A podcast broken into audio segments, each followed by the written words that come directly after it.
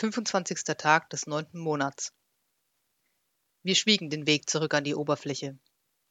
Als wir die Leiter nach oben geklettert waren, stellten wir zu unserer Erleichterung fest, dass es einem Großteil unserer Begleiterinnen und Begleiter gut ging. Zwar gab es einige Verletzte, doch nur ein Mann war tot. Der Rest hatte zusammen mit den Verwundeten die Flucht ergriffen, als Hintos Bande über sie hergefallen war, und traute sich nun, da sie uns erkannten, wieder zum Lager zurück. Es war nochmal glimpflich ausgegangen. Lara murmelte zwar etwas über vermaledeite Feiglinge vor sich hin, doch ich konnte an dem Verhalten nichts Verwerfliches finden. Wir hatten sie bezahlt, um uns in die Wüste zu führen, nicht um uns zu beschützen, und sie hatten auf unserer kurzen Reise wirklich schon einiges getan, um sich ihr Gold zu verdienen. Würde ich für einen Auftraggeber wie Ralayan sterben? Ich glaube nicht. Langsam und fast zögerlich umringten sie uns, und endlich stellte jemand die Frage, die allen ins Gesicht geschrieben stand. Was war dort unten passiert? Wir blickten einander unschlüssig an, und schließlich erzählte Tahir. Die Tabari lauschten ihm ernst und aufmerksam, ohne ihn einmal zu unterbrechen. Als er geendet hatte, senkten einige die Köpfe und murmelten vor sich hin. Andere stiegen die Leiter hinunter und begannen, vorsichtig den Schacht einzureißen. Keiner machte Anstalten, in das Grab hineinzugehen und alles mit eigenen Augen sehen zu wollen. Sie glaubten ihm. Als sie ihre Arbeit beendet hatten, packten wir unser Lager zusammen und keine Stunde später waren wir auf dem Weg in Richtung Osten. Die Stimmung war eine andere als auf dem Hinweg. Weniger fröhlich, weniger erwartungsvoll, weniger laut. Ralayan schien in Gedanken versunken und sprach nur das Nötigste. Mariam hielt Ophelia vor sich im Sattel fest wie eine große Puppe und hatte den gleichen Ausdruck auf dem Gesicht, den ich mit Sicherheit in meinem eigenen hätte sehen können. Der Ausdruck von jemandem, der überlebt hat, aber nicht ganz versteht, wie oder warum.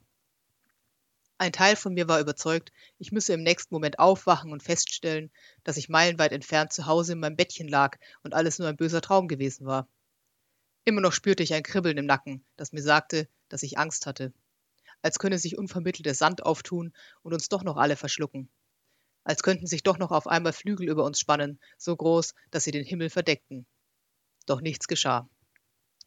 Tahir ritt neben mir her und schien mit seinen eigenen Überlegungen beschäftigt. Überhaupt waren alle Tabari still, fast feierlich. Es hatte sich herausgestellt, dass etwas, woran sie seit tausenden von Jahren glaubten, tatsächlich der Wahrheit entsprach. Ich fragte mich, wie sie mit diesem Wissen von hier ab weitermachen würden, doch wusste, dass ich nicht fragen sollte. Sie hätten noch keine Antwort darauf gehabt. Es war zu früh. Und obwohl ich durch Zufall an diesen heiligen Ort gestolpert war, ging es mich nichts an. Ich war keiner von ihnen. Lara machte ihre Arbeit. Sie behielt die Umgebung und den Himmel im Auge, baute unsere Lager auf und wieder ab, grub nach Wasser, kochte Essen. Sie war unauffällig und zuvorkommend, und ich muss wohl kaum sagen, wie überaus beunruhigend ich das fand. Der Rest unserer Rückreise nach Aburi, wo ich nun im Teehaus sitze und das hier aufschreibe, verlief mit einer Ausnahme ohne größere Zwischenfälle. Doch am vierten Tag unserer Rückreise geschah noch etwas, das ich hier festhalten will. Ich bezweifle, dass man mir glauben wird, wenn ich davon erzähle, so wie man mir so manch anderes, das sich zugetragen hat, vielleicht nicht glauben wird. Doch ich fühle, dass es mir nichts ausmacht. Als ich anfing, dieses Tagebuch zu schreiben, tat ich es, weil ich dachte, ich könne später einmal daraus erzählen. Ich machte weiter, weil ich einsam war und niemanden zum Reden hatte. Jetzt schreibe ich, weil ich spüre, dass eine Wahrheit über mich in diesen Seiten liegt, die ich vielleicht erst sehr viel später vollständig werde begreifen können. Ich habe Zeit. Pergament ist geduldig. Am vierten Tag unserer Rückreise wirkte der Fluch des Grabs. Als wir im Schatten einer auffälligen Felsformation Halt machten, war klar, dass es hier passieren würde. Skoll hatte sich zwar verhalten wie immer, seine Ansichten über die Welt zum Besten gegeben und seine rauen Witze gerissen. Doch er ließ sich auf eine Weise in den Sand sinken, die deutlich zeigte, wie erschöpft er war. Da war ein glasiger Blick in seinen Augen, und er atmete schwer. Obwohl es erst kurz nach der Mittagszeit war, schlugen wir unser Lager auf, und als die Nacht hereinbrach, machte keiner von uns Anstalten, sich hinzulegen. Stattdessen taten wir, als hätten wir dies und das zu tun und fanden immer noch einen Vorwand, um in Skolls Nähe zu sein. Niemand sprach es aus, doch ich bin sicher, wir alle fürchteten, uns einen Moment zu lange umzudrehen und plötzlich wäre Skoll nicht mehr da. Mariams Augen wurden immer wieder feucht, während sie ein ums andere Mal unsere sämtliche Ausrüstung neu packte, und Lara knirschte so stark mit den Zähnen, dass ich es hören konnte, wenn sie neben mir stand. Skoll schaute sich unser Treiben einige Zeit lang schweigend an. Dann fragte er, warum wir so lange Gesichter zögen. Er starb also, na und? Er habe ein gutes Leben gehabt und jetzt sei es eben Zeit, nach Hause zu gehen. Das passierte jedem irgendwann. Wir schauten betreten überall hin. Auf unsere Füße, ins Feuer, zu den Kamelen. Nur nicht zu Skoll. Seit Stunden tanzten wir so behutsam um das Offensichtliche herum, als sei es ein rohes Ei. Solange niemand von uns es ausgesprochen hatte, war es noch nicht echt gewesen, nicht endgültig. Was wusste ein Drache in seiner Höhle schon? Was hatte seine Realität mit unserer zu tun? Doch jetzt war es gesagt worden.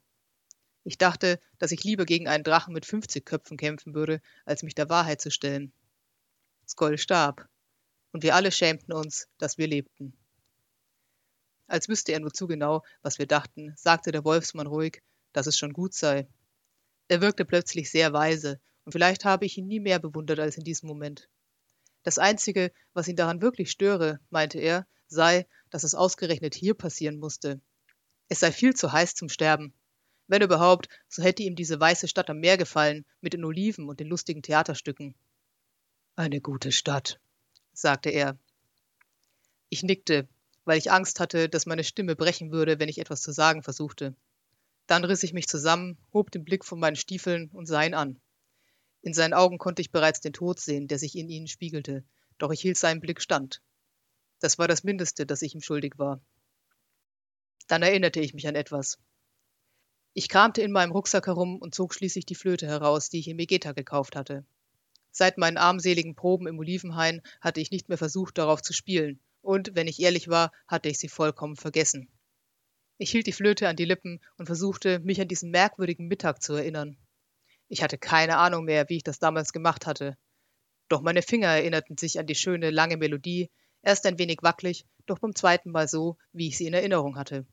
Sie klang heiter und fröhlich, erinnerte an Meer und Sonnenschein und den würzigen Geruch eines Kiefernwalds. Als ich aufhörte, war Skoll eingeschlafen.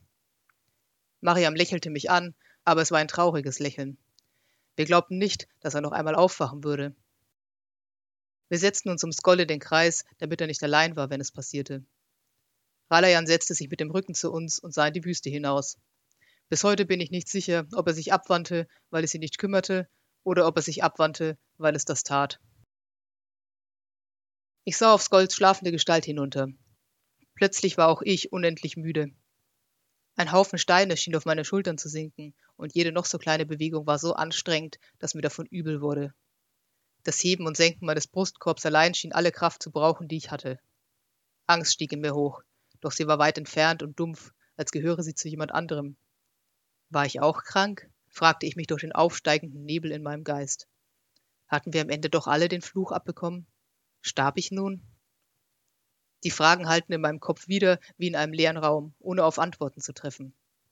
Obwohl ich das Gefühl hatte, dass der Boden schwankte, versuchte ich, aufrecht sitzen zu bleiben und mir nichts anmerken zu lassen. Es ging nicht um mich. Ich wollte den anderen nicht noch zusätzliche Sorgen bereiten. Und ich wollte wach bleiben. Für Skoll. Doch es wurde nicht besser. Mir wurde heiß, dann kalt. Ich konnte nicht atmen. Schwarze Punkte flimmerten vor meinen Augen. Jemand sagte etwas, doch ich verstand die Worte nicht.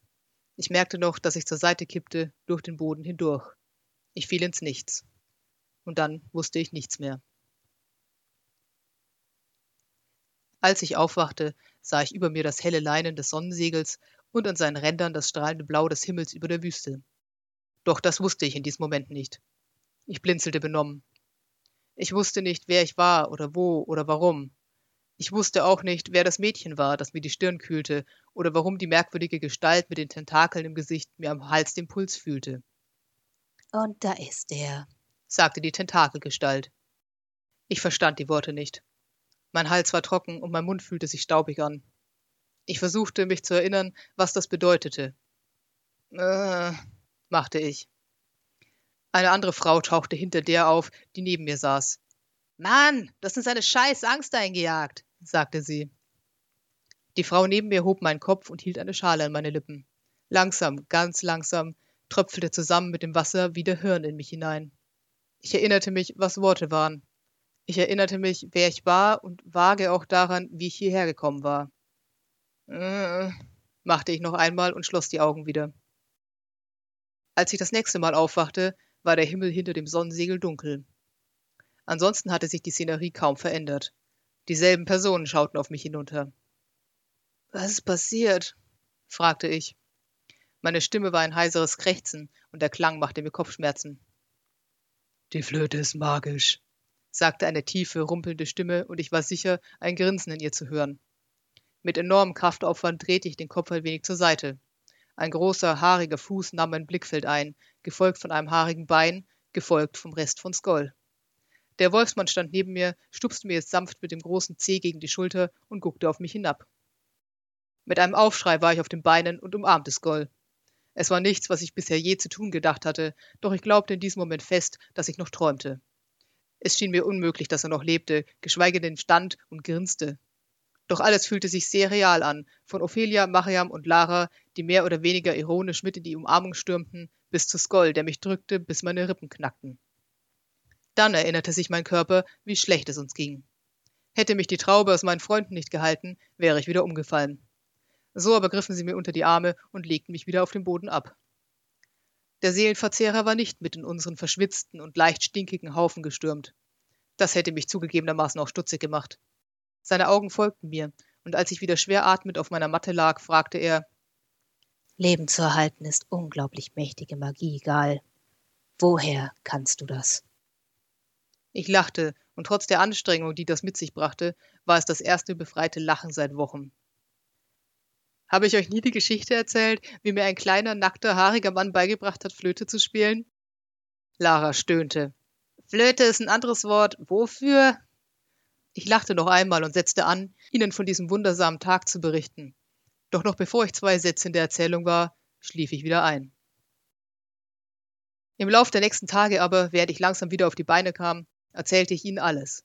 Mir wurde da erst wirklich bewusst, wie knapp es gewesen sein musste. Mariam gab wieder, was Ralayan ihnen erzählt hatte, während ich wie tot auf meiner Matte lag. Rohe Magie zu benutzen, noch dazu in der Menge, wie sie ein solcher Zauber benötigte, war sehr riskant und konnte einen durchaus umbringen. Nach seiner Schätzung hatte mich diese Aktion innerhalb von Minuten fünf Jahre gekostet. So fühlte ich mich auch. Dennoch war es das wert. Skoll lebte noch.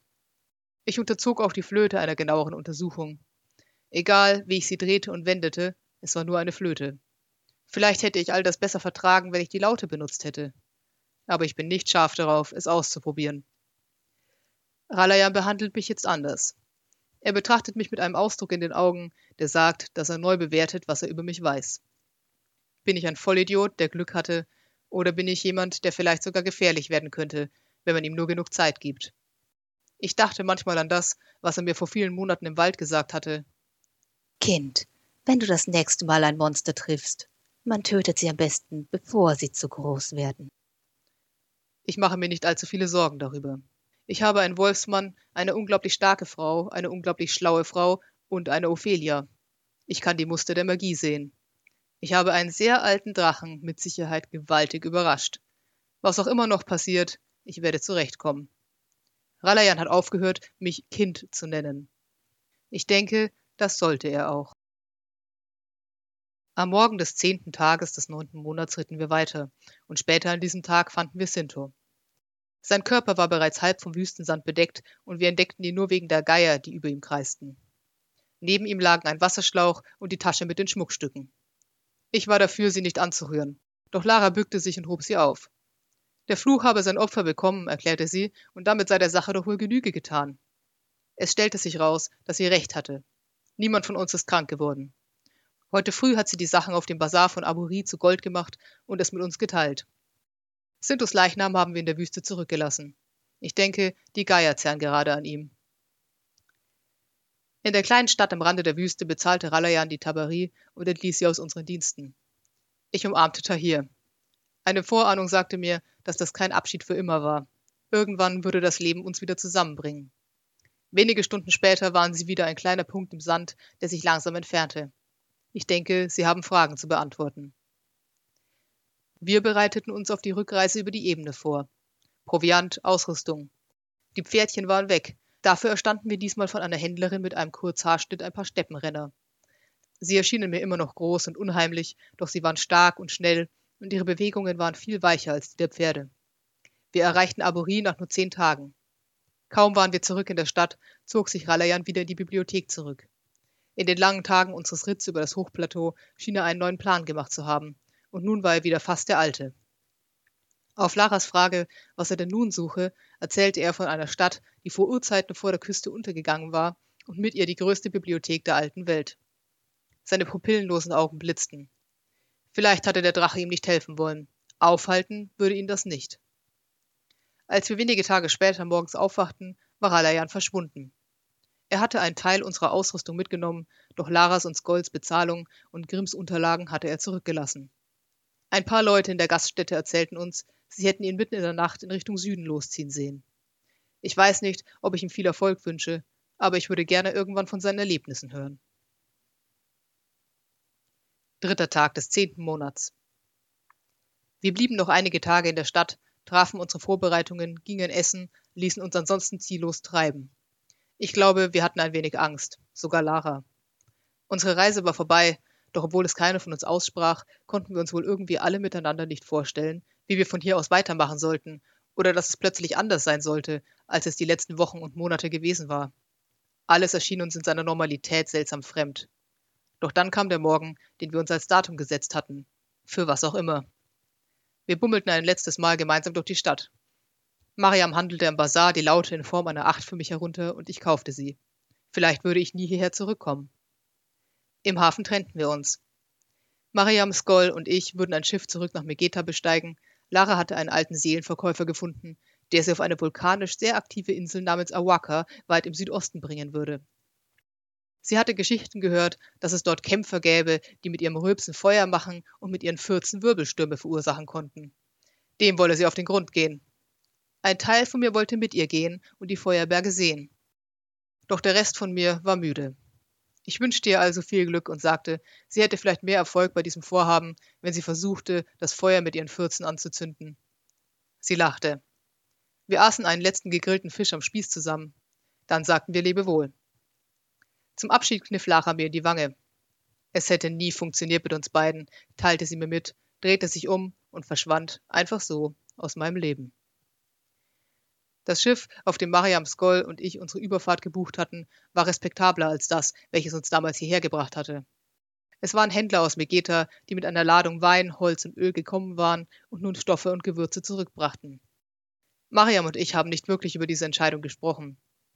Eines Mittags beim Essen sagte ich, dass ich nach Hause gehen wolle, und sie nickte schlicht und nahm meine Hand in ihre. Am nächsten Morgen buchte ich die Überfahrt für zwei. Ich weiß nicht, ob ich verliebt bin. Ich weiß nicht, ob sie verliebt ist. Ich glaube, sie möchte einfach in einen Ort verschwinden, wo niemand sie kennt und keiner zu viele Fragen stellt, mit irgendjemandem, dem sie etwas bedeutet, und ich kenne einen solchen Ort, und für den Moment bin ich bereit, dieser irgendjemand zu sein. Ich denke, Irgendwann, wenn das alles wirklich vorbei ist und die Realität von allem, was wir erlebt haben, einsinkt, werde auch ich froh sein, jemanden zu haben, der mit mir lacht und mit mir weint und dem ich nicht erklären muss, warum ich manchmal in mein Kissen schreie. Sie stand neben mir an Deck, als wir aufs offene Meer hinausfuhren, die Augen auf den Horizont gerichtet und sah kein einziges Mal zurück. Ich fragte mich, ob sie ihren Verwandten gesagt hatte, wo sie hinging, oder ob sie glauben würden, dass die Wüste sie verschluckt hatte. Ich frage mich, ob es sie kümmern würde. Ich fragte Mariam nichts von all dem. Ophelia hatte ich bei unserer Ankunft in Abuhi aus den Augen verloren. Ich denke, sie wollte so schnell wie möglich zurück ans Wasser. Während unseres Aufenthalts in der Stadt war sie verschwunden geblieben und ich hatte schließlich geglaubt, sie sei aufs Meer zurückgekehrt. Doch als wir heute Morgen in unseren Hängematten aufwachten, saß sie auf Mariams Knien und blickte uns neugierig an. Da waren wir noch vier. Immerhin. Zwölfter Tag des zehnten Monats. In Megeta trafen wir im Hafen auf einige aus der Mannschaft des Piratenschiffs, auf dem ich vor einer gefühlten Ewigkeit zum ersten Mal das Meer überquert hatte. Vor einigen Wochen waren sie in einen Sturm geraten und ihr Schiff war gesunken. Sie erzählten es in der trotzigen Art von Leuten, denen das nicht zum ersten Mal passierte, und ich war sicher, dass sie schon damit fertig würden. Ich gab ihnen in einer Hafenspelunke ein Getränk aus, bekundete mein Beileid und machte mich dann mit Ophelia auf den Schultern auf die Suche nach unserem alten Gasthaus. In Megeta trennten wir uns auch von Skoll. Er meinte, in gewisser Weise verdanke er dieser Stadt sein Leben und deswegen würde er noch eine Weile bleiben und etwas finden, womit er sich erkenntlich zeigen konnte, bevor er weiterzog. Wohin weiter, würde sich danach schon weisen. Ich sagte, er müsse mich einmal besuchen kommen, wenn er in der Gegend wäre, und er sagte, sicher. Immerhin hatten wir verabredet, dass er mir die wilden Lande im Osten zeigen würde. Vorher solle ich aber sehen, dass ich mir noch ein paar mehr Haare zulegte. Bei diesen Worten klopfte er mir schmerzhaft auf die Schulter und lachte sein bellendes Lachen. Gemeinsam waren wir noch einmal zu dem kleinen Tempel hinaufgestiegen, der inmitten der Weinberge lag, und hatten dort ausgiebig Dank gesagt. Dann ging Skoll zurück hinunter in die Stadt. Mariam, Ophelia und ich machen noch Rast unter den Olivenbäumen und werfen einen letzten Blick über die Bucht und über das Meer. Einmal über die Hügelkuppe und wir werden beides aus den Augen verlieren. Vor uns liegt noch ein sehr weiter Weg. Dabei erscheint er einem gar nicht so lang, wenn ich darüber nachdenke, wie ich ihn Tahir, Skoll und auch Mariam erklärt habe. Vom Grabtempel aus muss man nur durch die Wüste, dann über die Ebene, über das Meer, durch die Berge, durch den Sumpf, durch grünes Weideland und dann in den Wald. Und wenn ihr so tief in den Wald gegangen seid, dass ihr glaubt, man könne unmöglich noch tiefer hineingehen, werdet ihr dort ein Dorf finden und in der Mitte des Dorfs ein Gasthaus. Und dort werden wir sein.